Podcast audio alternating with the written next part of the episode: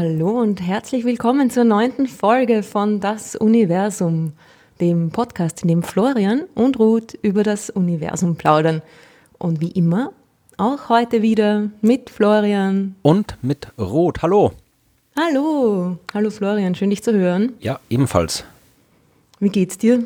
Ja, es geht mir gut, es tut sich nichts Neues, äh, äh es, es, tut sich auch nichts Altes. Äh, das ist doch schön irgendwie, ja. oder? Ich habe nicht viel erlebt, äh, aber ich habe mich gefreut, weil, und das erwähne ich jetzt kurz zur Einleitung, weil es eine coole Sache ist, ähm, hast du das Osiris-Rex-Manöver verfolgt? Ja, ich habe es tatsächlich im Internet ähm, am NASA-Livestream verfolgt. Ja, ich nicht, das war zu spät, da musste ich schlafen, ich bin schon alt. Aber äh, ich gehe davon aus, Was bist dass. du für ein Astronom? ja, einer, der nicht nachts wach ist. Aber äh, es war, äh, vielleicht kurz zur Erklärung, was es geht. Osiris Rex ist eine Raumsonde der NASA und Osiris Rex ist wieder eines der üblichen, sehr komplizierten, äh, komischen Akronyme, das ich jetzt nicht irgendwie reproduzieren werde. Es geht um eine Raumsonde, deren Ziel es ist, einen Asteroiden zu besuchen. Und das hat die Raumsonde getan. Der Asteroid heißt Bennu und da ist sie schon vor ein paar Jahren, ich glaube vor zwei Jahren, angekommen dort und äh, hat den jetzt erstmal äh, erforscht und ist rumgeflogen, hat alle jede Menge Fotos gemacht und was man also macht, wenn man bei einem Asteroid ist. Das eigentliche Ziel ist es aber, Material von dem Asteroid zurück zur Erde zu bringen. Und deswegen hat jetzt äh, vor kurzem, äh, am 20. Oktober, 20. Oktober war es, oder? Ja. Am 20. Oktober ein Mon äh, Manöver, Manöver hat stattgefunden. Mond, Mond? War der Mond dabei? Nein. Es hat ein Manöver stattgefunden. Es war so ein ziemliches so, so ein äh, Grabscher-Manöver, kann man fast sagen. Also das Ding ist nicht wirklich gelandet und hat etwas aufgesammelt, sondern es ist so ganz nah rangeflogen, wirklich auf so ein paar Meter, Meter ran. Und dann hat es so einen Greifarm ausgefaltet. Mit dem hat so ein bisschen über die Oberfläche gekratzt. Also es hat genau genommen, zuerst hat den Arm quasi so kurz aufgesetzt, hat dann äh, mit Stickstoffgas so ein bisschen Zeug aufgewirbelt und dann probiert von dem Zeug was einzufangen und ist dann wieder weggeflogen. Also so Touch-and-Go-Manöver hieß es, Tag-Manöver. Und äh, genau. das hat stattgefunden und das war auch erfolgreich. Also es, heißt, es ist nichts kaputt gegangen. Man hat festgestellt, dass man tatsächlich äh, an der Oberfläche irgendwie Zeug aufgewirbelt hat. Man hat auch festgestellt, dass man Zeug eingesammelt hat. Man weiß noch nicht, wie viel. Geplant sind 60 Gramm die man einsammeln wollte. Es gibt auch ein paar Bilder, äh, wo man sieht, wie dieser Greifarm auf der Oberfläche klebt, also genauere Bilder und, und schönere Bilder und Videos, die werden jetzt in den Tagen erst veröffentlicht. Die muss man dann später gucken, wie die aussehen. Aber es ist eine coole Sache, weil ja, wir dann Asteroidenzeug auf der Erde haben. Also haben wir sowieso immer wieder mal durch Meteoriten, die einschlagen, aber da kriegt man es eben frisch, frisch, quasi, ja, also oder halt eigentlich auch nicht frisch, weil es ist ja, Ziel der Sache ist ja, dass das Zeug ähm, quasi das älteste Material ist, was rumliegt im Sonnensystem, diese Asteroiden-Sachen. Äh, und wenn sie auf der Erde ankommen, wenn sie reinfallen, dann sind die halt durch den Impact und durch die Verwitterung auf der Erde dann schon chemisch, geologisch verändert. Und im, auf dem Asteroid haben wir das Material eben so, wie es war, damals vor viereinhalb Milliarden Jahren, als die Planeten entstanden sind. Und insofern ist es wahnsinnig interessant, äh, das zu untersuchen und halt im Urzustand zu untersuchen und idealerweise zu untersuchen mit all den Mitteln, die wir haben. Wir können nicht alles, was wir an Analysezeug haben, auf eine Raumsonde packen. Und deswegen hat man sich entschieden, das zur Erde zurückzubringen. Und ja, das wird dann passieren. Also ich hoffe, dass die Raumsonde noch gut bis zur Erde durchkommt und dann in den, ich glaube 2023 ist geplant, dass sie wieder zurückkommt und dann werden wir das hier auf der Erde haben. Also das war eine sehr, sehr coole Sache, die mir ja, wo ich, wo ich mich freue auf die kommenden Daten und die kommenden wissenschaftlichen Ergebnisse. Ja, und es war auch extrem cool, das Ganze live zu verfolgen, obwohl ja eigentlich nicht wirklich viel passiert ist. Ich wollte gerade fragen, zugeben. was hat man denn live gesehen? Weil ich habe es ja wieder wirklich verpasst, also nicht verpasst, aber ich wollte nicht die ganze Nacht aufbleiben. Ich habe am nächsten Tag wieder früh arbeiten müssen äh, und ich habe es noch nicht geschafft, mir das nachzusehen. Aber was gab es denn wirklich zu sehen da auf NASA TV? Also sie haben natürlich ganz professionell à la NASA seinen Livestream gestaltet, hatten alle ihre T-Shirts an mit dem Tag-Logo drauf und äh, ja, haben einfach quasi so die, die Zeit gefüllt, auch mit ganz viel Blabla, wie es halt in so einem Livestream ist, wo nichts passiert.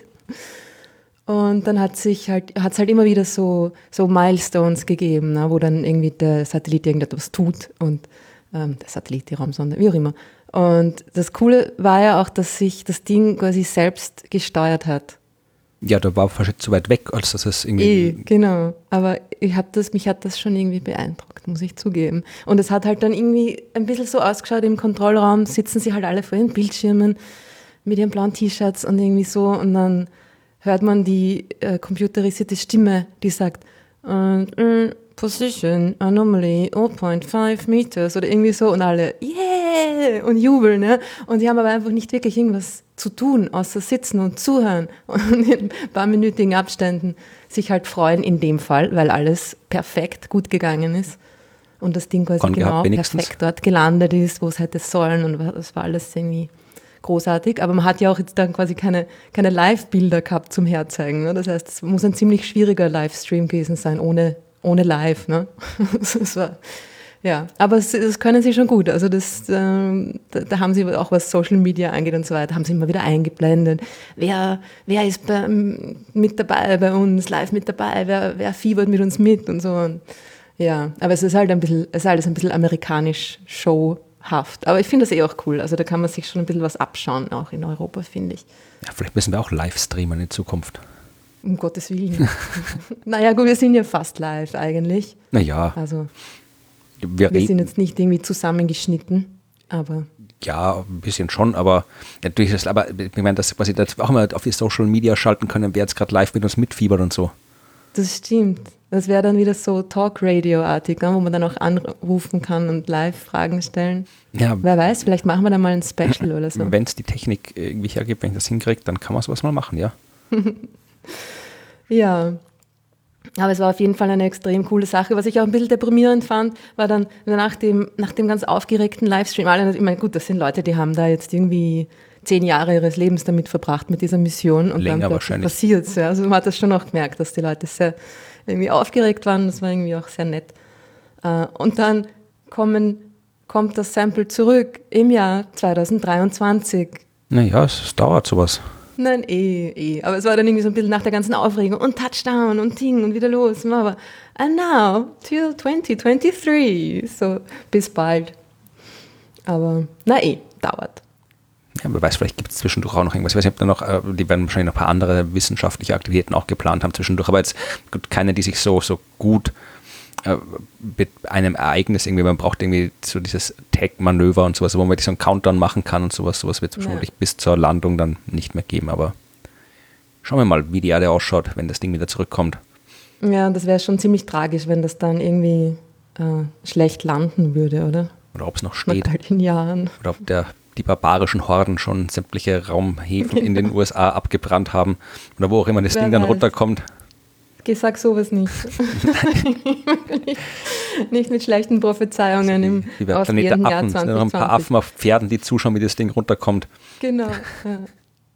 Nein, wir reden über was ganz was anderes heute, Ja, über bitte. was ganz was Positives und was, was, was äh, Lustiges. Wir reden nämlich über Dark Galaxies. Dark Galaxies. Uh, dunkle Galaxien. Das ist extra für Halloween jetzt rausgesucht. Das ist mir so irgendwie über den Weg gelaufen und ich habe es eine coole Nachricht gefunden, weil da habe ich schon länger nichts mehr drüber gehört über das Thema, aber es gibt ja diese Galaxien, Ja, ja, die, Gal nicht so schnell. Also Ja. wir reden jetzt über Galaxien. es sind Galaxien, die dunkel sind. Okay, warum? die nicht so leuchten, wie sie sollten. Es sind Galaxien, die anscheinend nur oder fast nur aus dunkler Materie bestehen. Okay, wie, wie, das, das, ich, meine, ich weiß jetzt, bin kein Experte für dunkle Materie, aber äh, soweit ich das verstehe, ist dunkle Materie Zeug, das nicht zusammenklumpt. Richtig. Woher weiß man dann, dass es eine Galaxie ist und kein einfach Hm. Haufen oder Wolke? Man sieht die, die Sterne dieser Galaxie, Also aber es sind Sterne nur auch. sehr, sehr wenige. Okay? Das sind, es sind nicht komplett dunkle Galaxien, weil sonst wäre ja quasi nichts da zum Beobachten. Äh, diese, diese Dark Galaxies, die sind, die, man nennt sie auch äh, Ultra Diffuse Galaxies. Ah, okay, ul ultra diffuse Galaxien. Den Begriff Und das habe sind ich schon mal gehört, Galaxien, deren Sterne sehr äh, diffus verteilt sind, einfach. Nicht sehr konzentriert in der Mitte, äh, sind wenige Sterne auf eine große Fläche verteilt, aber die Sterne in diesen Galaxien bewegen sich relativ gesehen sehr schnell. Und wie wir mittlerweile schon wissen, sagt die Bewegung von, von Sternen in einer Galaxie etwas über die Masse dieser Galaxie aus. Wie hast du da ein paar Kennzahlen? Also wie groß ist so eine dunkle Galaxie und wie viele Sterne sind da drin, dass man es ein bisschen so vergleichen kann mit unserer Milchstraße? Weil die ist ja Genau. mal, der ungefähr 150.000 Lichtjahre im Durchmesser und ungefähr 100 bis 400 Milliarden Sterne sind drin. Irgendwo so in der Größenordnung, genau. Also die Galaxie, um die es auch in der Geschichte geht, die heißt Dragonfly 44. Das ist doch, hat sie wer ausgedacht. Das ist doch nicht offiziell. Cooler Name, oder? Dark Galaxy Dragonfly 44. Nein, ist kein Scheiß, das gibt's wirklich. Das ist sogar die Iconic Dark Galaxy, das ist quasi der, der Prototyp. Ja. Okay. Und sie heißt Dragonfly 44, weil sie mit dem Dragonfly-Teleskop gefunden wurde. Und das ist auch ein ziemlich cooles Ding. Das ist, bevor wir auf die, die Eigenschaften von diesen Galaxien eingehen, nur kurz dieses Teleskop. Das ist lustig. Das hat sich äh, eine, die Arbeitsgruppe rund um Peter von Dockum selbst gebaut aus Teleobjektiven. Die jetzt 100 wird immer Teleobjektive zusammengebastelt oder was? Mit, mit Gafferband. Genau. Äh, es sind 48 Teleobjektive. Und äh, was sie eigentlich machen wollten mit diesem Teleskop, war diese Sternströme. Jetzt, Entschuldigung, zu Teleobjektiv, also Dinger, die man im Fotoladen kaufen kann. Immer richtig, genau. Also schon gute, bessere Teleobjektive, aber eigentlich ja ganz normale Teleobjektive, genau. Und die funktionieren deshalb so gut für, für die, die Dinge, die sie untersuchen wollten. Sie wollten diese Sternströme untersuchen. Über die haben wir, glaube ich, sogar letztes Mal ein bisschen geredet. Also die, diese, da dieser, dieser Planet in dem Sternstrom Genau, also es ging- also- wurde und so weiter. Ja. wer es nicht gehört hat, das sind so äh, auseinandergerissene kleine Galaxien, die eine große Galaxie quasi angezogen hat und die die Gravitationskraft der großen Galaxie hat die kleinen Galaxien dann so ein bisschen auseinandergezupft gezupft und äh, die dann sind dann im Wesentlichen hat sich die kleine Galaxie aufgelöst und jetzt gibt es noch so Ströme aus Sternen, die halt so durch die große Galaxie oder um die große Galaxie rumfliegen als letzten Rest der kannibalisierten kleinen Galaxie. Genau, so ist es. Das sind so die, die, die Übrigbleibsel von zerrissenen Galaxien quasi. Und äh, die sind halt auch sehr diffus, diese Sternströme, ja, weil sie so auseinandergezogen sind und so weiter. Und dann haben sie sich dieses Teleskop gebaut, wo man mit diesen speziellen Teleobjektiven äh, sehr gut, sehr diffuse, lichtschwache Objekte sehen kann, weil diese Teleobjektive extrem gut ähm, beschichtet sind. Die haben eine spezielle Beschichtung, genau auskennen ich mich auch nicht, aber sie haben eine spezielle Beschichtung gegen Reflexionen und dergleichen. Und dadurch sind die extrem äh, sensitiv auf dieses diffuse Licht. Okay? Okay. Und darum funktionieren diese Teleobjektive dafür sehr gut. Ne? Das sind Dinge, die, wo man keine große Vergrößerung braucht. Die sind eigentlich, diese, diese diffusen Galaxien sind auch recht ausgedehnt in Wirklichkeit und auch die Sternströme um die Milchstraße sind extrem ausgedehnt. Also die ziehen sich da über den halben Himmel teilweise. Ja? Das heißt, es geht nicht um die Vergrößerung, sondern es geht um die, die, die, die mm, Lichtstärke und zwar hauptsächlich um das äh, um, um den Kontrast. Ja? Du brauchst irgendwie einen, einen wirklich dunklen Hintergrund und keine Reflexionen von, von Sternen und so weiter in deinem Bildfeld, damit du das detektieren kannst. Und da sind diese Teleobjektive anscheinend extrem gut geeignet. Ne? Naja, wie auch immer, fand ich einfach lustig, dass man aus einem selbstgebauten Teleskop mit 48 Teleobjektiven und dann haben sie es Dragonfly genannt, weil vielleicht wollten sie einfach nur einen coolen Namen für ihr Teleskop ähm, haben. Genau, und was sie dann entdeckt haben mit diesem Teleskop, wie sie nahe ähm, Galaxien in einem nahen Galaxienhaufen untersucht haben, auf diese Sternströme, haben sie plötzlich diese ganzen kleinen, diffusen Lichtflecken detektiert. Und zwar ungefähr 50 Stück davon, also recht viel. Ne? Woher wissen die, dass das dann Galaxien sind? Weil das kann ja irgendwas sein. Das kann ja irgendwie eine kosmische Wolke irgendwo sein oder, oder sonst irgendwas. Naja, und sie haben dann halt einfach die Geschwindigkeit der Sterne in diesen Galaxien gemessen, spektroskopisch. Also Okay, die, ja. die Radialgeschwindigkeiten quasi. Ne? Das sind Galaxien, okay, die, die sind ungefähr halb so groß wie die Milchstraße. Also eigentlich recht groß. Ne? Die Milchstraße ist wirklich eine sehr große Galaxie. Halb so groß wie die Milchstraße und nur ungefähr 100 Millionen Sterne. Das ist Also wenig. das ist ein Faktor von 1000. Und dass es eigene Galaxien sind, haben sie festgestellt, weil sie festgestellt haben aus der Bewegung der Sterne, dass die alle sich wahnsinnig schnell von uns entfernen. Und Oder dass, die, dass, die, dass sich die, diese Sterne quasi gemeinsam um einen, um, um einen gemeinsamen Massenmittelpunkt quasi bewegen, ja? also wie es bei einer Galaxie der Fall ist. dass die zusammengehören, diese Ein Sterne. Und dass kann das dass sie in der Entfernung, dass sie in der Entfernung dieses Galaxienhaufens auch liegen, ja, den man beobachtet hat. Weil es gibt ja, wollte ich gerade sagen, es gibt ja auch, aber es gibt ja auch äh, äh, Kugelsternhaufen, also Haufen von Sternen, die quasi so außen um die Galaxie, unsere Milchstraße sich rumbewegen. Schon. Ja, aber die sind, die sind ja viel näher an uns dran und die Ja, ja, schauen aber auch ganz anders aus. okay. Die sind nicht so ausgedehnt. Okay, weil die sind ja, ich gerade sagen, wenn die anders ausschauen, weil du kannst ja, also die Entfernung siehst du auf den ersten Blick nicht, die musst du ja messen. genau, die haben sie auch gemessen. Okay, gut, das wollte ich wissen, Genau. wie sie dann drauf gekommen sind, dass es eine Galaxie sein muss und nicht irgendwas anderes. Sie haben auch von, von ein paar anderen von diesen diffusen Galaxien die Entfernungen gemessen und sind draufgekommen, ähm, dass die nicht wirklich da dazugehören zu diesem Haufen. Aber von dieser einen, von dieser Dragonfly 44, haben, sie's- haben sie die Entfernung gemessen, passt genau rein und sie haben die Geschwindigkeit der, der Sterne eben äh, bestimmt und von der Geschwindigkeit, mit der sich die Sterne da auf ihren, auf ihren chaotischen Bahnen mehr oder weniger durch die Gegend bewegen. Also es ist nicht so eine geordnete Rotation wie die Milchstraße, sondern mehr so äh, Bewegung, wie es in elliptischen, in riesigen elliptischen Galaxien der Fall ist, dass die Sterne so äh, auf, auf, auf elliptischen Bahnen in alle möglichen Richtungen sich bewegen. Und von dem haben sie die Masse abgeschätzt. Ähm, und sind draufgekommen, dass sich diese Galaxie aus 99,99% dunkler Materie zusammensetzt. Okay, also die haben gesehen, die Dinger bewegen sich so schnell, dass da so viel Materie da sein muss, die aber mit diesen paar Millionen Sternen nicht, nicht erklärt werden kann. Also haben sie gesagt, da muss, der, da muss noch wahnsinnig viel anderes Zeug sein, das wir nicht sehen können, also dunkle Materie.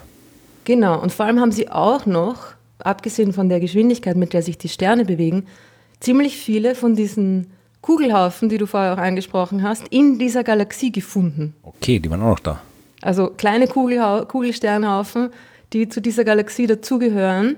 Und zwar haben sie da extrem viele gefunden, fast 100.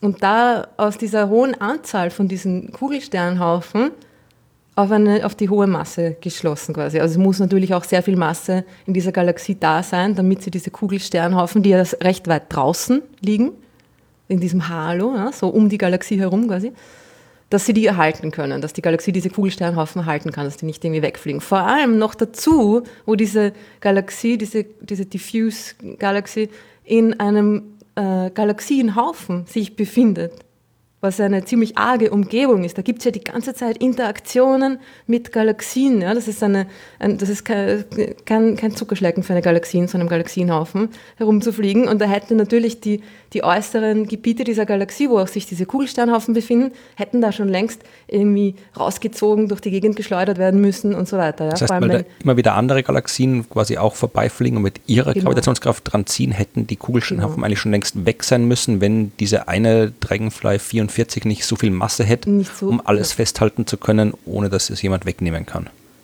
Genau, so ist es. Und das war irgendwie, also das war schon vor, vor ein paar Jahren irgendwie so der, der Stand der Dinge, von wegen, uh, wow, Dark Galaxies. Lasst uns versuchen, mehrere von ihnen zu finden. Und es könnte ja sein, dass, es, dass, dass das eine, eine Klasse von Objekten gibt, die, die, die da irgendwie, wo es da mehr davon gibt und die einen, äh, äh, einen großen Bestandteil des Universums auch dann irgendwie darstellen. Und das wäre vor allem praktisch, äh, weil es ein Problem auch gibt mit den Modellen der Galaxienentstehung und Entwicklung, die nämlich äh, zu viele kleine Galaxien im Universum vorhersagen. Ja? Also diese ganzen großen Rechnungen des Universums, wie sich die großen Strukturen bilden, wie sich Galaxienhaufen bilden und so weiter, ja? die, die funktionieren sehr gut, die sagen unsere Beobachtungen sehr gut voraus, quasi, aber die, das einzige Problem, was es da gibt, die sagen alle voraus, dass es extrem viele kleine Galaxien geben müsste. Und die sehen wir aber nicht. Und Vielleicht, weil sie so klein sind. Also, wenn dann. Ja, genau, das sagen die Theoretiker auch. Schaut's doch einfach nur genauer. Ja, ja, ja, passt. Ja. Es ist aber so, dass wenn die, wenn die, wenn diese, mh, diese dunklen Galaxien jetzt quasi äh, massereich sind und aber nicht so viele Sterne beinhalten, dann kann man sie wirklich schwer sehen. Das heißt, wenn es davon auch viele kleinere gibt, dann würde das voll in das Modell hineinpassen, weil diese Modelle rechnen ja hauptsächlich mit der Gravitation, mit der Masse der Galaxien. Ja, das heißt, das ist, es wird vorhergesagt, dass es kleinere Galaxien, eine große Anzahl an kleineren Galaxien gibt, die eine bestimmte Masse haben, man sieht sie aber nicht. Wenn die jetzt aber ihre Masse quasi haben, aber einfach nicht genug Sterne, dass man sie sehen kann, dann passt das auch wieder total und dann wäre das da voll die, ah, eh klar, ne, Erklärung. So. Aber hm. was, was entscheidet jetzt, äh, wie viele äh, Sterne so eine Galaxie kriegt? Weil ich, ich behaupte jetzt mal, äh, dass es so, jede Galaxie fängt ja, vermutlich, korrigiere mich, wenn es falsch ist, aber du hast mal einen Haufen dunkler Materie und äh, weil dunkle Materie viel häufiger ist als alles andere, wird irgendwie normale Materie ins Zentrum durch die Gravitationskraft der dunklen Materie ins Zentrum dieses dunklen Materiehaufens quasi geleitet und im Zentrum dieses dunklen Materiehaufens bildet sich aus der angezogenen normalen Materie bilden sich dann eben äh, Sterne und Galaxien.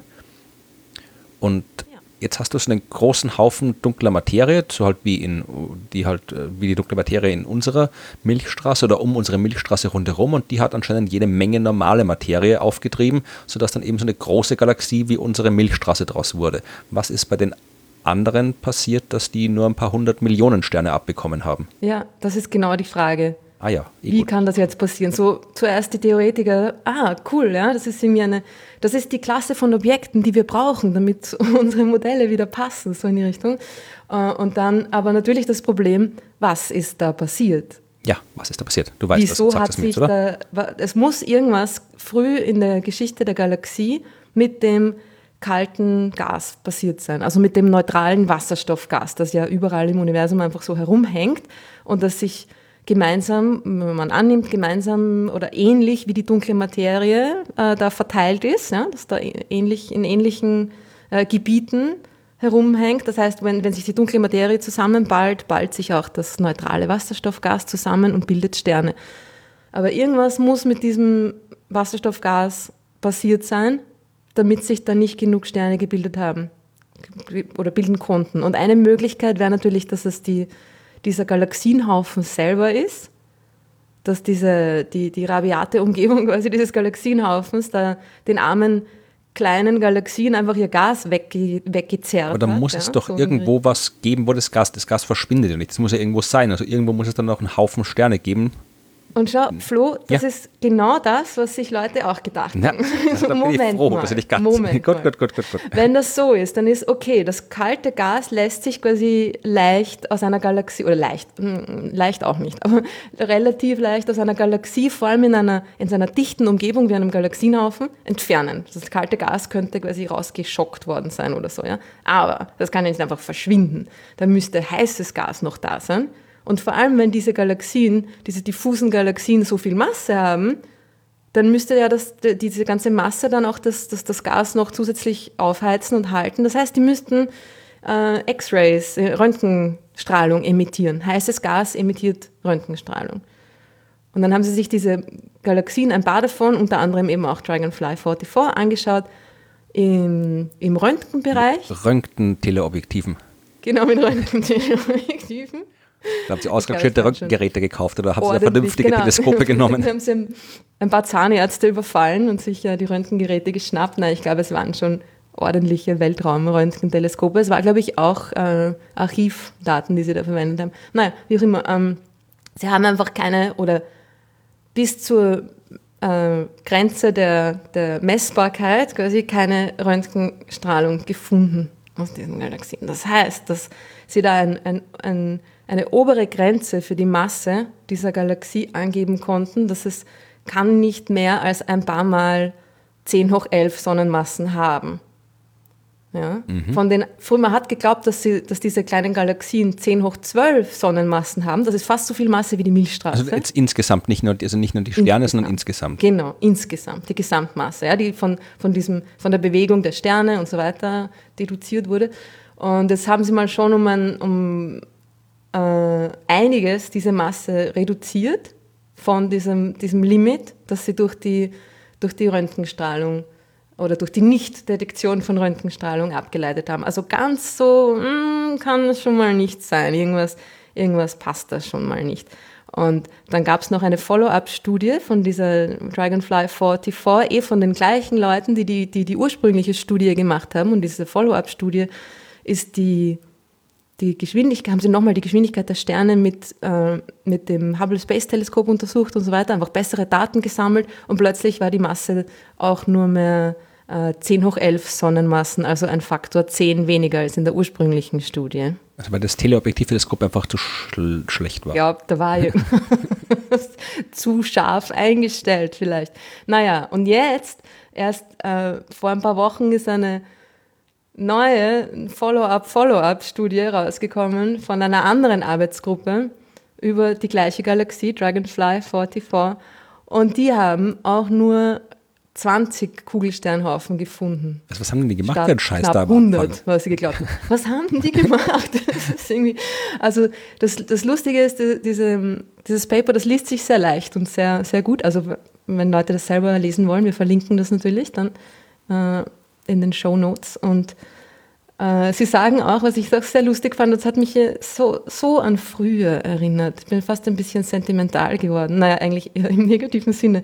Froh, dass das nicht mehr mein Problem ist. Sagen so, sie versuchen, die Ergebnisse zu reproduzieren und finden das aber sehr schwierig, weil ähm, es nicht klar nachvollziehbar ist, was diese andere Arbeitsgruppe gemacht hat. Und sie teilen ihre Daten auch nicht. Ja. Und das ist wieder mal so typisch. Da haben sie irgendwie ein bisschen, also ich will es hier niemandem zu nahe treten, ja, aber ein bisschen so ratzfatz, äh, schnell, schnell eine Datenanalyse gemacht, vielleicht nicht, nicht die ähm, beste, genaueste Analyse und schnell mal raushauen, schnell mal publizieren, das ist jetzt das Allerwichtigste. Und dann vor allem anderen Leuten da nicht ermöglichen, dass sie diese Ergebnisse reproduzieren weil, sie nicht, weil nicht genau in der Publikation nicht genau dargelegt wird, ähm, welche Selektionskriterien sie genau genommen haben, welche, welchen Hintergrund. Na, ist ganz wichtig, wenn man nach Kugelsternhaufen sucht, dass man da ein, ein gescheite, die Hintergrundobjekte gescheit abzieht. Ja? Man weiß ja nicht, wie weit das Zeug weg ist. Ja? Man hat da keine, keine genauen spektroskopischen Daten, ne? sondern man, man sieht die einfach und da muss man den Hintergrund äh, sehr sorgfältig abziehen. Und das, ähm, sie vermuten, dass es an dieser Hintergrundkorrektur liegt, dass der, der, der große Unterschied in den Zahlen. Aber ja, wie gesagt, sind sich, sind sich nicht ganz sicher. Der Status quo ist jetzt, wie ist das sind die Dinge jetzt irgendwie? Und der Status quo ist jetzt, dass diese Galaxie eben, äh, naja, also immer noch sehr viel dunkle Materie enthält. Es ist eine eine eher größere Zwerggalaxie quasi und die hat schon um einiges mehr dunkle Materie als normal, aber ist quasi gerade noch in dem Rahmen. Also die hat jetzt ein äh, dunkle Materie zu normaler Materie Verhältnis von 300 zu 1. Statt ur wie ursprünglich äh, vermutet in den reißerischeren ähm, äh, Veröffentlichungen von 10.000 zu 1. Ja, das ist ein Unterschied. Und die Milchstraße zum Beispiel, also eine normale große Galaxie, hat dann ein Verhältnis von ungefähr 10 zu 1. Ja, also das ist Also ungefähr zehnmal so viel dunkle Materie wie sichtbare Materie. Insofern, also das sind schon besondere Galaxien, ja, diese diffusen ultradiffusen Galaxien. Das ist, die haben schon, die haben mehr dunkle Materie als normal. Also irgendwas ist denen passiert. Ja? Also es ist wahrscheinlich eben diese, diese Galaxienhaufen-Umgebung, die ihnen einiges an ihrem äh, Gas rausgezogen hat und dann konnten sie einfach nicht so viele Sterne bilden wie quasi eine durchschnittliche Galaxie. Und genau, also der, der Haufen, der Galaxienhaufen hat die schon ordentlich malträtiert, die armen Galaxien, aber sie haben zumindest noch eine eine, eine eher, sind noch, noch im Rahmen, sagen wir mal so. Sie sind nicht zu 99,999, weiß nicht was, Prozent aus dunkler Materie, sondern ja. Also deine Geschichte bestand heute darin, dass du äh, jetzt erklärt hast, warum ein wahnsinnig spektakuläres, cooles Ding eigentlich gar nicht existiert und eigentlich ganz ja, genau. normal und fad ist. Go, sein. ja, und vor allem auch, dass mich, also mich ärgert irgendwie dies, mich ärgert es immer noch. Ich weiß, jetzt bin ich seit sechs Jahren nicht mehr in dieser akademischen Wissenschaft unterwegs und irgendwie, ich spüre es immer noch, wie es irgendwie. das sind auch diese von Docum, diese, diese, diese, Arbeitsgruppe, die diese ursprüngliche Studie gemacht hat, die sind, die haben auch ihre Finger irgendwie überall drinnen ja, und publizieren immer wahnsinnig spektakuläres Zeug. Ich kann mich erinnern früher noch, das war immer schon so, ah, was haben, was haben sie denn jetzt schon wieder gefunden? Ja? Und das war immer die, die erste Galaxie, die was auch immer hat. Ja? Wir haben zum Beispiel, ich glaube auch die, die erste Galaxie ganz ohne dunkle Materie gefunden anscheinend. Ja, und das ist dann sie, sie publizieren dann auch Vielleicht hat irgendwie die, schnell. ist das das Zeug, was mit anderen fehlt? Ja, genau. Haben sie, vielleicht haben sie es selber gemacht. Fabriziert. Nein, nein, nein, haben sie natürlich nicht. Aber sie sind einfach ein bisschen zu fast forward, ja, kommen mir vor. Und es ist immer so super spektakulär und dann kommen ein paar Follow-up-Studien, wo es dann, wo die Sachen dann ein bisschen abgeschwächt werden und dann ist alles nicht, es ist schon, es ist schon irgendwie arg, ja, es ist schon cool, ja? 300 mal so viel dunkle Materie wie sichtbare Materie, das ist viel, ja. Es kommt einem jetzt nur weniger spektakulär vor, weil sie vorher so getan hätten, als wäre es, also so getan hätten, es waren halt die ersten Ergebnisse, okay, aber trotzdem, es war ein bisschen so, wow, wir veröffentlichen gleich mal das erste Ergebnis, ohne da jetzt irgendwie eine, eine, eine genauere Analyse durchzuführen. Und sie vor allem veröffentlichen ihre Artikel auch oft äh, un, unrefereed. Also sie, sie hauen sie auf das, aufs Archive, dieser Preprint-Server, wo, wo Wissenschaftler ihre, ihre Publikationen hochladen, nachdem sie akzeptiert worden sind von einem Journal. Aber dass man sie quasi gleich lesen kann, ne? weil das dauert ja eine Zeit lang, bis sie dann auch wirklich in dem gedruckten Journal veröffentlicht sind. Ja? Und dafür gibt es diesen Preprint-Server, heißt ja auch Preprint, ja? das heißt nicht Pre-Refereed. Und das ist auch sehr ärgerlich, weil das, das untergräbt die Qualität von diesem, von diesem Preprint-Server. Der ist ja auch, der ist gratis und für alle äh, zugreifbar, dieser Server. Und es ist wichtig, dass der seine, seinen Qualitätsanspruch gegenüber den ganzen ähm, kostspieligen Journalen nicht verliert. Ja. Also ich, ich glaube, es ist auch ein bisschen disziplinabhängig. Ich weiß zum Beispiel gerade in der, in der Mathematik, da ist es fast, also im bestimmten oder in der theoretischen Physik, also in diesen ganz extremen mathematischen Bereichen, ist es fast schon üblich, dass du halt einfach ein bisschen überzogen gesagt, eigentlich gar nicht mehr irgendwo in Zeitschriften publizierst, sondern alles nur noch quasi auf den Preprint-Server hochlädst und dann ja. äh, die, das, das, das, äh, die, die Begutachtung findet dann halt quasi live statt. Also die, alle, die es betrifft, äh, jetzt fachlich betrifft, wissen eh Bescheid und schauen sie das an und äh, ja, dann sagen sie halt, ob das jetzt scheiße ist oder nicht, was du da geschrieben hast. Also das ist dann, ich weiß nicht, ich kann mich überlegen gerade, was ich da hochgeladen habe. Also ich habe auch hauptsächlich Zeug hochgeladen, das schon äh, referiert und also begutachtet und dann halt noch nicht veröffentlicht war. Ich habe aber auch ab und zu mal Zeug hochgeladen, das halt dann ja, also das äh, so aus Tagungsbänden, die jetzt nicht unbedingt immer referiert oder begutachtet werden, ja, also die halt dann einfach, aber die halt einfach schwer zu kriegen sind, dass du halt dann, weil ja trotzdem mhm. auch was Interessantes drinsteht, dass du das haben kannst. Also ich weiß nicht, ob da vielleicht unterschiedliche Disziplinen unterschiedliche Ansprüche haben, weil auch äh, gerade jetzt in der, diese Preprint-Server gibt es ja dann auch zum Beispiel im medizinischen Bereich und da ist jetzt gerade bei der ganzen Corona-Forschung, äh, ist es halt durchaus relevant, dass du halt manche Dinge möglichst schnell erfährst, auch wenn sie vielleicht noch nicht äh, 100% durchbegutachtet sind, dass man da zumindest schon mal die anderen, die da forschen, auch sehen, was schon gemacht wird und was, in welche Richtung es weitergehen kann und so. Aber natürlich muss man halt trotzdem immer im Hinterkopf behalten, dass nicht alles, was da ist, halt die gleiche Begutachtungsqualität hat, wie das, was in den anderen Fachzeitschriften erschienen ist. Also wie es ja. jetzt in der, was in der Galaxienforschung üblich ist, weiß ich nicht, aber naja, vor allem ist es halt auch nicht so äh, zeitkritisch in der Galaxienforschung, oder? Das, ja, wenn die Galaxie angerast kommt und mit uns so, kollidiert. So schnell wie möglich, ja. In die in dunkle Galaxie. Milliarden Jahren. Wie weit ist denn die weg, die dunkle Galaxie? Müssen wir da Angst haben davor? Nein. Okay. Muss man nicht. Gut. Sie sind sehr weit von uns entfernt. Ich habe heute eh schon fünf Stunden mit sechs- bis achtjährigen im Weltraum verbracht. Insofern. Nein, muss man keine Angst haben. Ist ja nur ein Bild. Das ist gut, ja. gut zu wissen. Ja. Okay, na gut, äh, man, man mein mich über die Wissenschaft ärgern Monolog ist hiermit beendet. Ja, vielleicht also, hört ja jemand zu aus der Arbeitsgruppe. Vielleicht ja jemand aus, zu aus der Arbeitsgruppe und kann sich dann erstens direkt bei dir beschweren, weil ich kann nichts genau. dafür und zweitens vielleicht irgendwie nähere, nähere Informationen liefern. E-Mails direkt an mich, nicht an den Florian. Der kann nichts dafür. Ja, und ich habe mir auch noch ein paar Fragen ausgesucht, die da gleich dazu passen zu dem ja, Thema. Ja, gute, gute Idee. Und zwar nämlich die erste Frage, äh, ist jetzt ein bisschen langweilig, weil die hast du ganz am Anfang schon beantwortet. Ha, na schau. Matthias wollte wissen, kann dunkle Materie verklumpen? Ja, nach und kann dunkle Materie Äquivalente zu Planetensystemen bilden? Und könnte es schwarze Löcher aus dunkler Materie geben? Das, ja, also, äh, prinzipiell wissen wir nichts über dunkle Materie. Ja, also es ist genau genommen nicht mal klar, was überhaupt Materie ist. Ja, wir nennen es halt so. Also es ist quasi einfach besser als dunkle Materie wäre überschüssige Gravitation. Ja, das mhm. ist vielleicht der, der, das beschreibt zumindest die Beobachtungen genauer. Wir sehen halt, äh, dass Dinge im Weltall und egal welche, sowohl Sterne als auch Galaxien als auch Galaxienhaufen sich so bewegen, als wäre da mehr Gravitationskraft oder sich so bewegen, wie äh, sie sich bewegen, wenn da mehr Gravitationskraft ist, als durch die sichtbare Materie erklärt werden kann. Das heißt, es muss da mehr, es muss irgendwo irgendwas sein, was mehr Gravitation erzeugt. Und wenn wir jetzt mal äh, die ganzen äh, Hypothesen äh, außer Acht lassen, die davon ausgehen, dass äh, dieses Phänomen äh, erklärt werden kann, indem man das Gravitationsgesetz verändert, die auch nicht komplett äh, ignoriert werden können, aber ignorieren sie jetzt mal, äh, dann ist ähm, das Einzige, was übrig bleibt, dass da halt eine Art von Materie existiert, die sich halt nicht so verhält wie die normale Materie, weil die normale Materie wechselwirkt, interagiert mit Elektromagnetismus, was so viel heißt, dass sie entweder Licht aussenden kann oder Licht absorbieren kann und sich dann aufwärmt und dann wieder äh, Licht, also Wärmestrahlung aussenden. Also die, die die können wir halt, wenn sie da wäre, würden wir das irgendwie mitbekommen. Das heißt, die muss ganz anders funktionieren,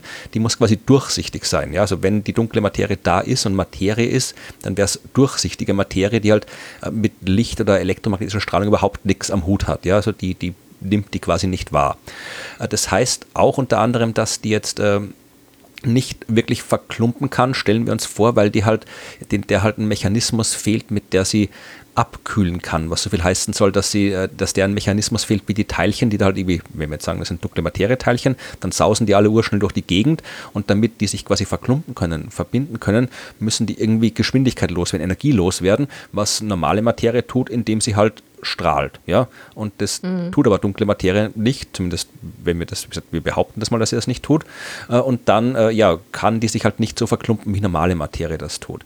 Das ist aber, wie gesagt, alles äh, sehr, sehr, wir haben noch keinen Hinweis gefunden auf dunkle Materieteilchen. Also all diese dunklen Materieteilchen, die die theoretische Physik bis jetzt postuliert hat, sind alle nicht nachgewiesen worden, obwohl schon jede Menge Experimente gemacht wurden, die sie eigentlich nachweisen hätten sollen.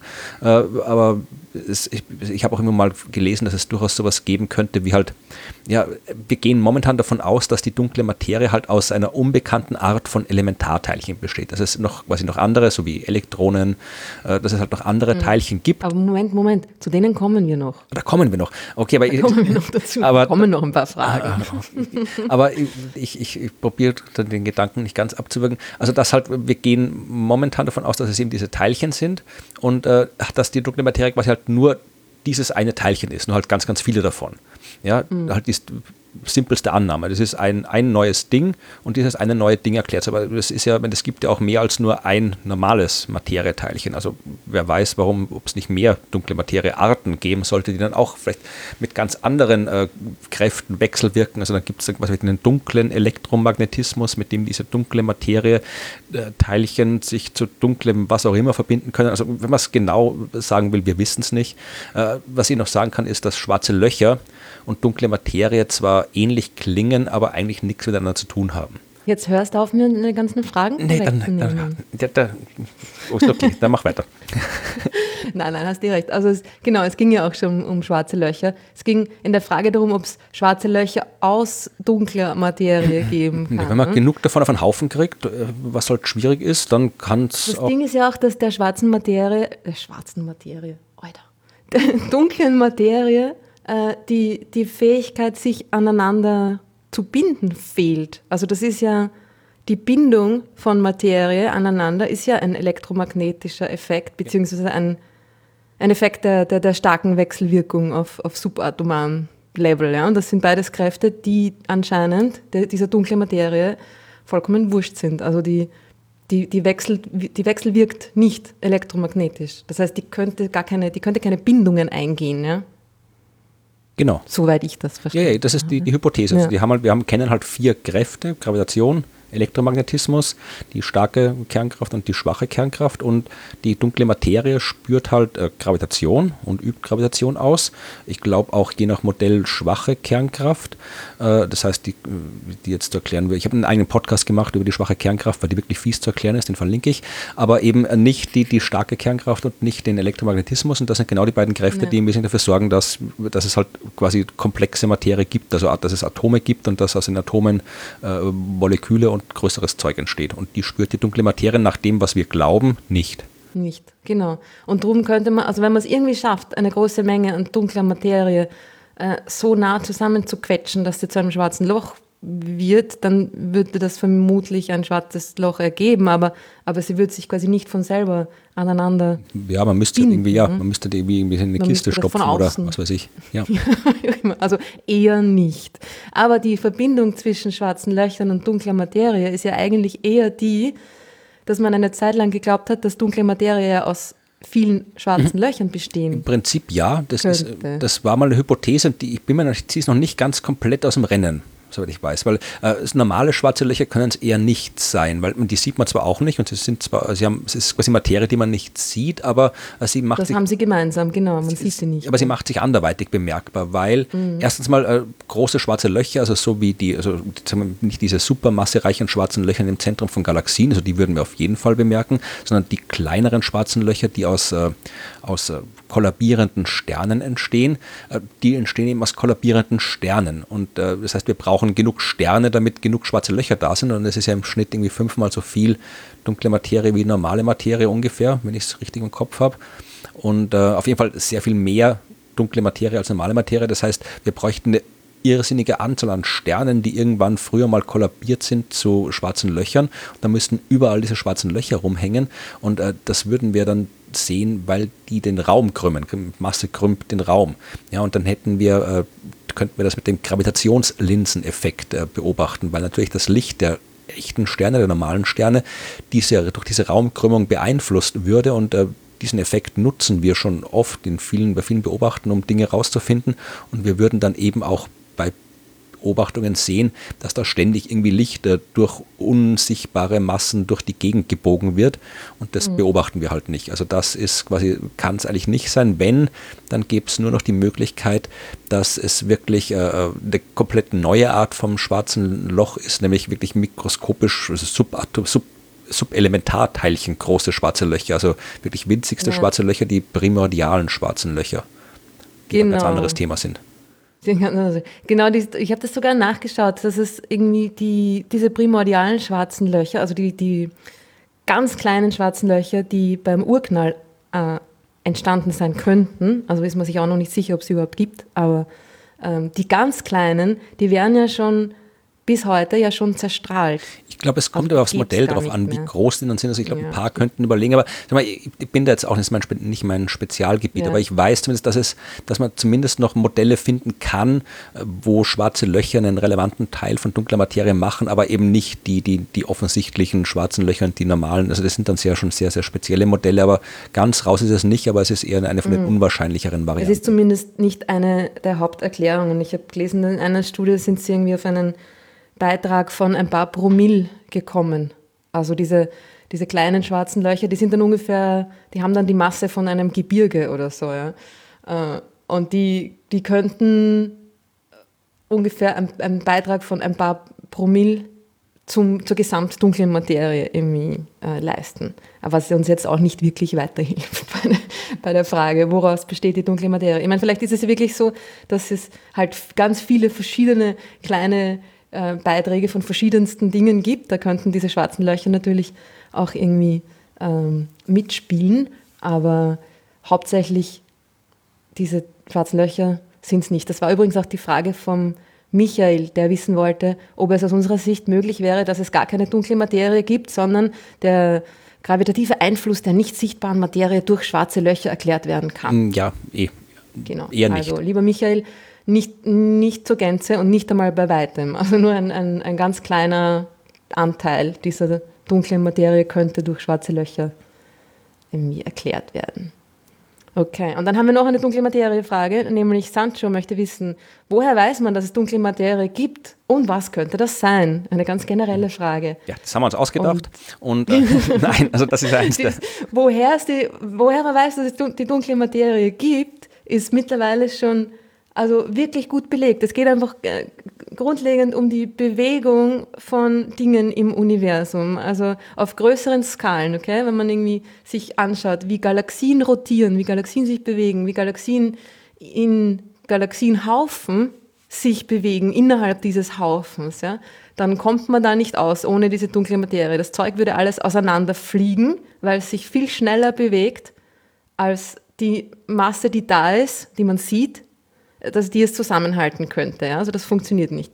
Und äh, es ist auch die Einwirkung von Galaxienhaufen zum Beispiel auf die Umgebung von Galaxien, die, die, auf die Außenbereiche von Galaxien. Ja? Die wäre eine ganz andere. Galaxien würden ganz anders ausschauen, wenn es keine dunkle Materie gäbe oder nicht irgendeine zusätzliche Komponente, die sie stark zusammenhält, stärker als die Masse, die wir sehen. Ja? Also das, die Existenz von dieser dunklen Materie ist eigentlich ziemlich eindeutig. Und um das nochmal ja. kurz einzuwerfen, was ich vorhin gesagt habe, das ist tatsächlich so ein häufiges ja, Vorteil oder Pseudo-Argument, das man immer hört, wenn es um das Thema geht. Dass man gesagt ja, das haben sich, hat sich die Astronomie halt ausgedacht, äh, da, um ihre, damit sie ihre Theorien nicht aufgeben müssen oder irgendwie so ein Quatsch.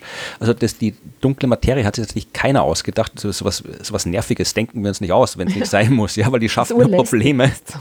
Äh, das ist tatsächlich etwas, was aus Beobachtungsdaten ist. Also es sind reale Beobachtungsdaten, die uns sagen, dass da was ist. Also das Phänomen der dunklen Materie ist real. Das haben wir uns nicht ausgedacht. Das ist so beobachtet. Und äh, unsere Theorien würden wie viel besser funktionieren, wenn das Zeug nicht da wäre. Ja? Also mhm. wir haben uns das eben nicht äh, aus, aus Spaß und der Freude oder um unsere Jobs zu retten, wie es dann auch oft heißt, oder irgendwie sowas äh, ausgedacht. Weil wir sonst schon alles wissen. genau. Nein, also das ist tatsächlich eine Beobachtung. Was halt noch, äh, worüber halt man streiten kann und soll, ist halt, wie man diese Beobachtung interpretiert. Ob das jetzt wirklich irgendwie äh, unbekannte Elementarteilchen sind oder irgendwas anderes ist oder vielleicht doch eben das Gravitationsgesetz anders funktioniert auf solchen Skalen, als wir es bis jetzt uns gedacht haben. Also da gibt es jede Menge Ansätze, die man verfolgen kann, aber dass da etwas ist, das einer Erklärung bedarf, das ist unbestritten. Mhm. Genau, und zur Frage, was das eigentlich sein könnte, wir haben jetzt eh schon ein bisschen drüber geredet und die, die schwarzen Löcher schon ziemlich gut abgehandelt, ist es nicht? Ähm, und da passt auch gleich noch eine Frage dazu, die Jens gestellt hat. Was ist eigentlich aus den Wimps und Machos geworden? Einige Zeit waren die als Kandidaten zur Erklärung der dunklen Materie hochgehandelt, dann wurde es sehr still darum. Könnt ihr sagen, warum? Ja, kannst du sagen, also, warum? Das muss wohl mit der MeToo-Bewegung zu tun haben. Wahrscheinlich. Machos den Chaos gemacht hat. Nein. Also die, die Wimps und die Machos, die, das ist ja auch so fast schon ein bisschen ein Witz gewesen. Ja? Also Wimps, Wimp auf Englisch heißt einfach ähm, Feigling, Schwächling. Und dann hat man diesen halt Wimps und Machos, diesen Gegensatz einander gegenübergestellt, um irgendwie, ja, äh, Astronomen haben manchmal einen, einen interessanten Sinn für Humor. Und ich finde auch, dass die, wenn man sagt, dass die Kandidaten waren, ne? das ist auch ein bisschen irreführend. Also Sollte man sagen, was es ist überhaupt? Ja, was es ist, genau. Also die Machos sind eigentlich erledigt. Sorry.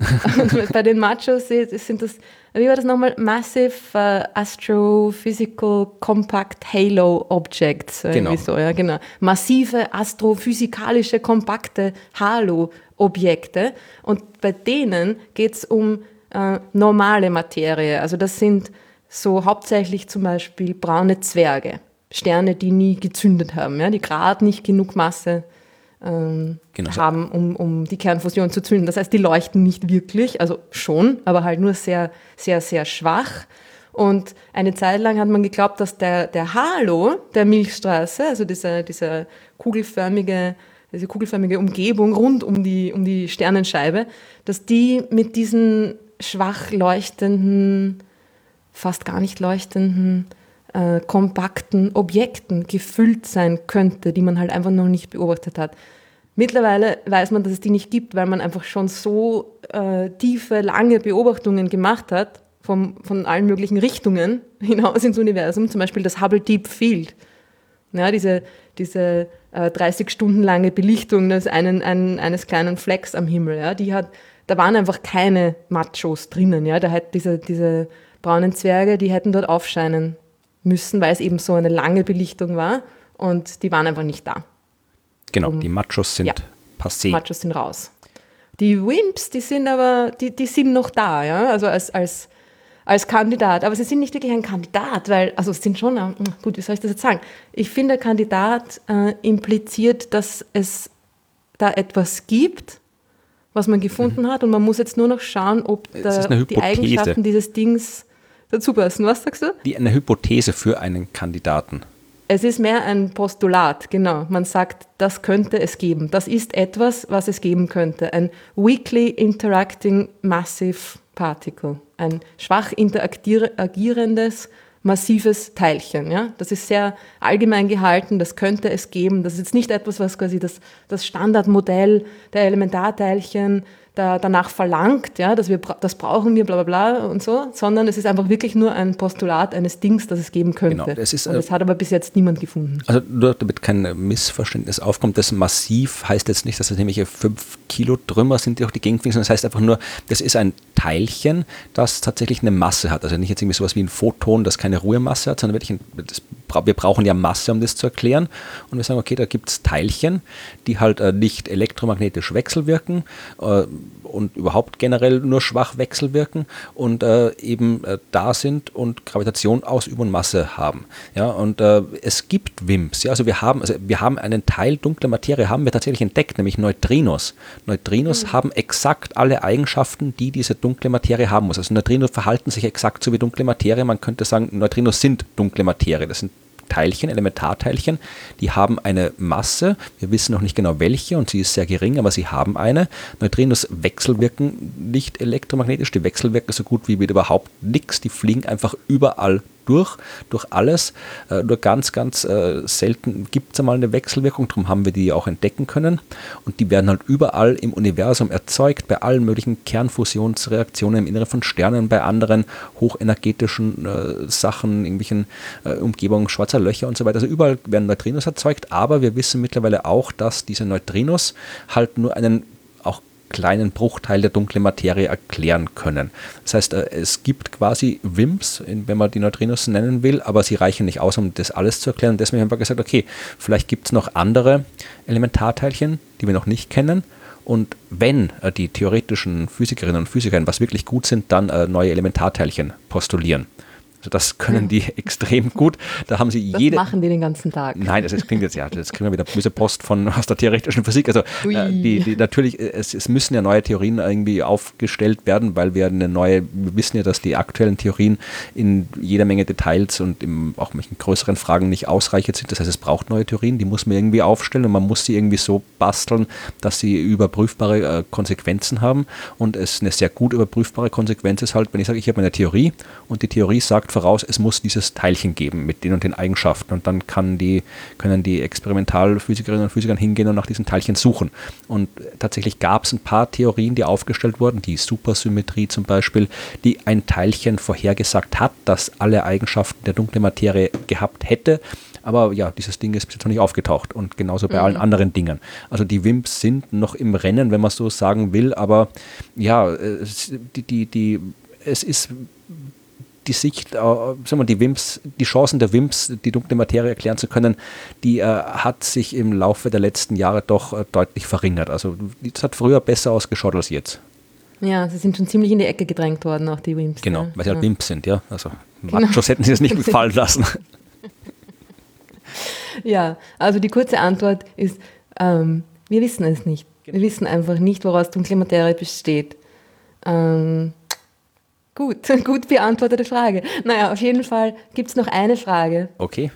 Die wir unbedingt beantworten müssen. Okay. Endlich. Weil das die am öftesten gestellte Einzelfrage ist, die wir bekommen haben bis jetzt. Seid ihr deppert oder was? Seid ihr deppert?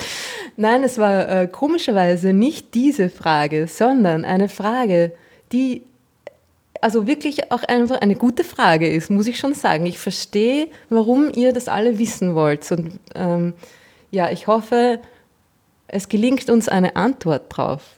Und die Frage ist nämlich folgende. Warum das Universum beim Urknall nicht einfach gleich in ein schwarzes Loch kollabiert ist? Ja, ne, warum hätte sollen? Also warum hätte sollen? Naja, schau. Matthias hat diese Frage als erster gestellt und er hat sie so formuliert, wie ist die Materie der Anfangssingularität entkommen?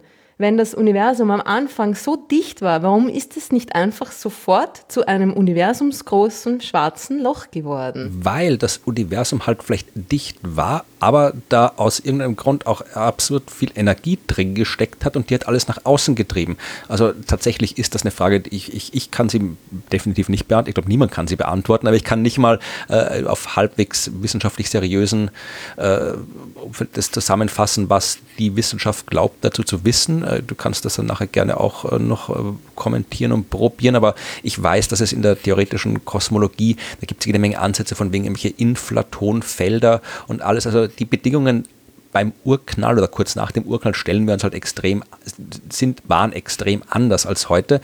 Da haben auch die ganzen Kräfte wie Gravitation und sowas noch komplett anders funktioniert als heute. Also das war jetzt nicht so, mhm. da, da kann es durchaus eben auch so, so abstoßende Kräfte zwischen den Dingen gegeben haben. Ja, das ist dieses komische Inflatonfeld, das dann irgendwie die Inflation ausgelöst hat, also diese kurze Phase zu Beginn des Universums, wo alles sich von allem mit absurder Geschwindigkeit entfernt hat. Ja? Also eigentlich das, wenn man so sagen will, ein bisschen boulevardesk, also das, was beim Urknall geknallt hat. Ja? Das war diese Inflationsphase, wo das Universum in unvorstellbar kurzer Zeit von einem unvorstellbar kleinen, also auf unvorstellbar groß angewachsen ist stark mhm. angewachsen ist. Und äh, da gab es halt, also das, zum Teil haben die Kräfte anders funktioniert, als sie heute funktionieren. Zum Teil äh, hat man auch eben hypothetische Kräfte noch postuliert, die halt äh, dann diese, diese, äh, diese abstoßenden Energienfelder irgendwie äh, hervorrufen, weswegen das eben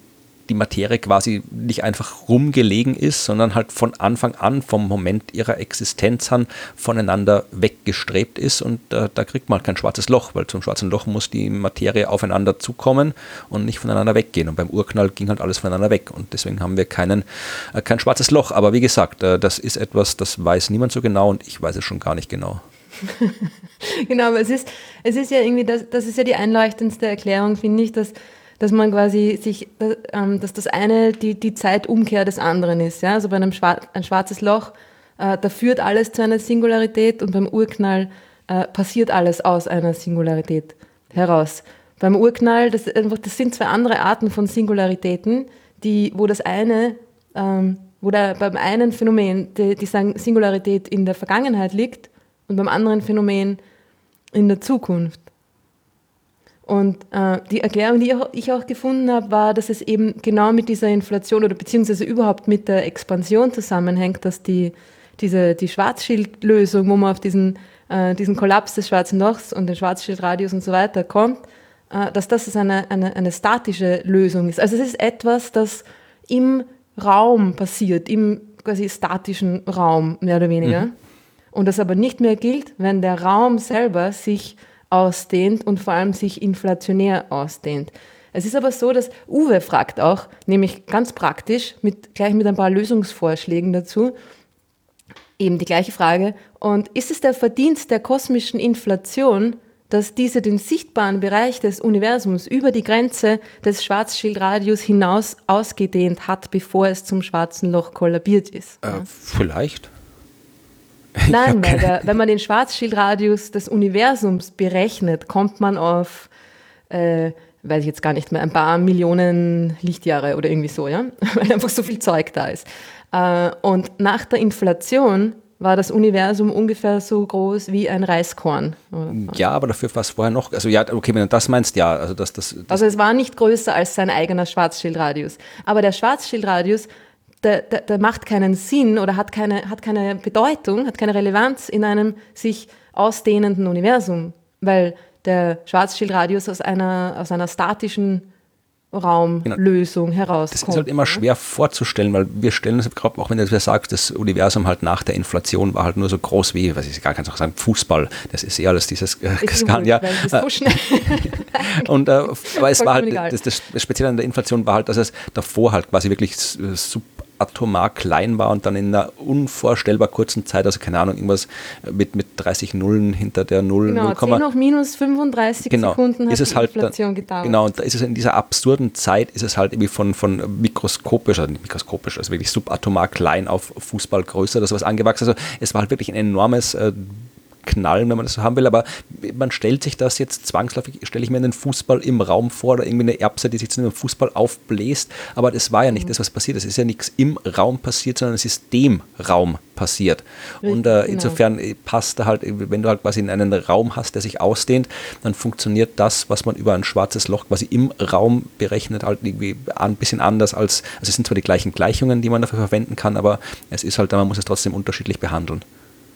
Genau, ein schwarzes Loch ist etwas, was im Raum passiert und ein Urknall ist etwas, was dem Raum passiert. Ja, also in gewissem Sinn passiert ist das schwarze Loch, was dem Raum passiert, weil ja der Raum dann quasi wieder irgendwie hier äh, kollabiert, aber das wird dann, glaube ich, jetzt zu weit führen. Irgendwelche Details, semantische Details abschweifen. Aber ja, ich hoffe, dass das erklärt ein bisschen die oder beantwortet ein bisschen die Frage. Alex wollte ja auch noch wissen, wie schnell die Inflation war im Vergleich zur Lichtgeschwindigkeit. Urschnell. Also ich habe das mal dilettantisch, urschnell, dilettantisch ausgerechnet. Es müssen ungefähr 10 hoch 30 Kilometer pro Sekunde gewesen sein. Äh, ja, aber wie gesagt, das macht ja alles keinen Sinn, diese, diese Zahlangaben. Also, also, das ist ja die, die, die, ja. eine Geschwindigkeit musste immer in Bezug auf irgendwas angeben. Also deswegen, genau. und, und da hat sich quasi der Raum, also das drum heißt es auch immer, also darum ist es, es fragen auch immer wieder Leute, warum, wie das Universum sich quasi halt so schnell ausdehnen konnte konnte, wenn nichts schneller als Licht sein kann. Aber diese Beschränkung halt mit der Lichtgeschwindigkeit, die gilt halt nur im Raum. Du kannst dich nicht schneller als Licht durch den Raum bewegen, aber der Raum selbst kann sich ausdehnen, wie er will. Das ist, da gibt es keine will. Begrenzungen. Und die Inflation war halt, ja, war halt, ja. ich glaube, urschnell ist tatsächlich. Urschnell ist die beste, beste Zahlenwert, den man da genau. angeben kann. Ich habe letztens einen super interessanten na, Vortrag, war es keiner, das war eigentlich ein Gespräch mit dem Roger Penrose gehört. Ich glaube, das ist eh schon ein bisschen älter, wo er auch drüber spricht, über eben diese Inflation und sie ähm, mit der Ausdehnung des Universums in Verbindung bringt. Ja? Also mit dem, quasi, was vor dem Urknall gewesen sein könnte, ein anderes Universum, das es vor dem Urknall schon gegeben hat, das sich so wie unser Universum jetzt immer schneller und schneller und schneller ausdehnt.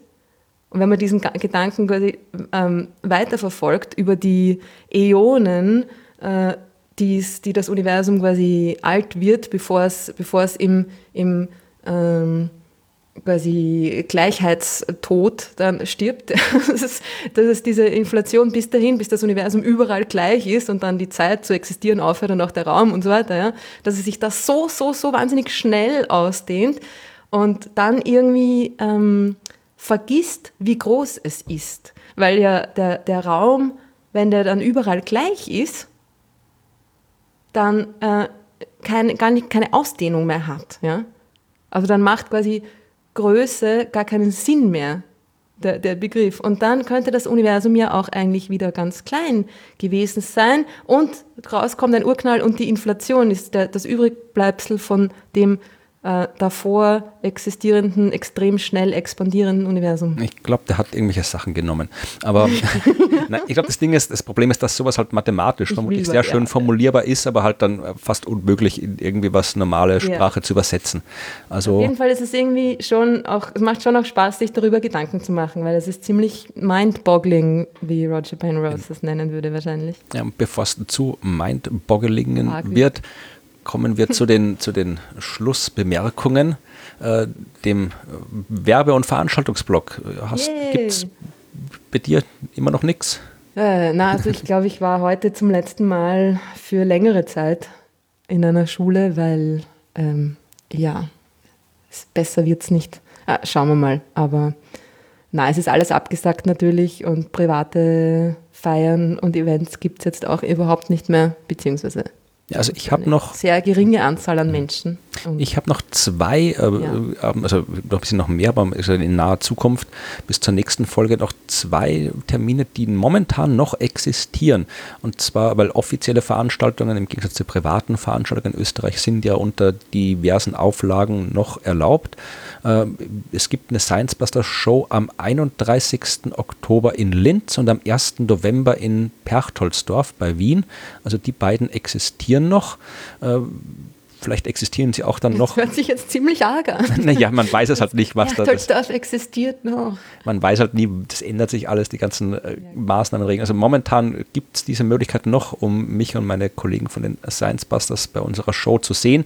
Äh, wie gesagt, wie immer, bevor ihr irgendwelche Karten kauft oder hinfahrt, schaut doch mal nach, ob es wirklich stattfindet. Aber das existiert noch. Ansonsten, ja, wie gesagt, äh, in der nächsten Show sage ich Bescheid, äh, was sich getan hat, ob es noch was Neues gibt oder ob was alles abgesagt wurde. Aber das ist momentan noch die, die Möglichkeit, wo man uns sehen kann.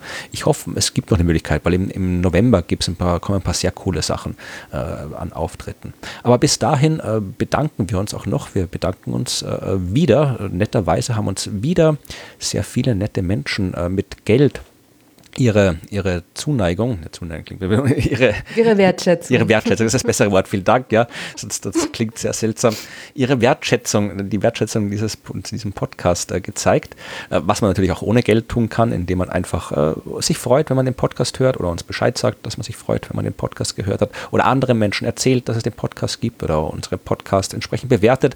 Das sind alles äh, Möglichkeiten, uns die Wertschätzung zu zeigen, über die wir uns freuen, die nichts kosten, aber natürlich freuen wir uns auch, wenn man uns mit Geld unterstützt, weil ein bisschen Ausgaben haben wir doch für das Ganze hier. Und da freuen wir uns, wenn äh, Menschen uns äh, das ein bisschen per Geld zurückgeben wollen. Und zwar haben uns in den letzten, äh, seit dem letzten Mal einige Leute per PayPal Geld, heißt es PayPal oder PayPal? Pal, Paul, Pal. Wurscht, ihr wisst, was ich meine. Ich muss jetzt nicht anfangen, das dämliche Wort hier auszusprechen. Äh, Leute haben uns Geld überwiesen. Es war eine lange Woche. ja, allerdings. Und zwar waren das Jens, Michael, Peter, Christian, Eberhard und Andreas.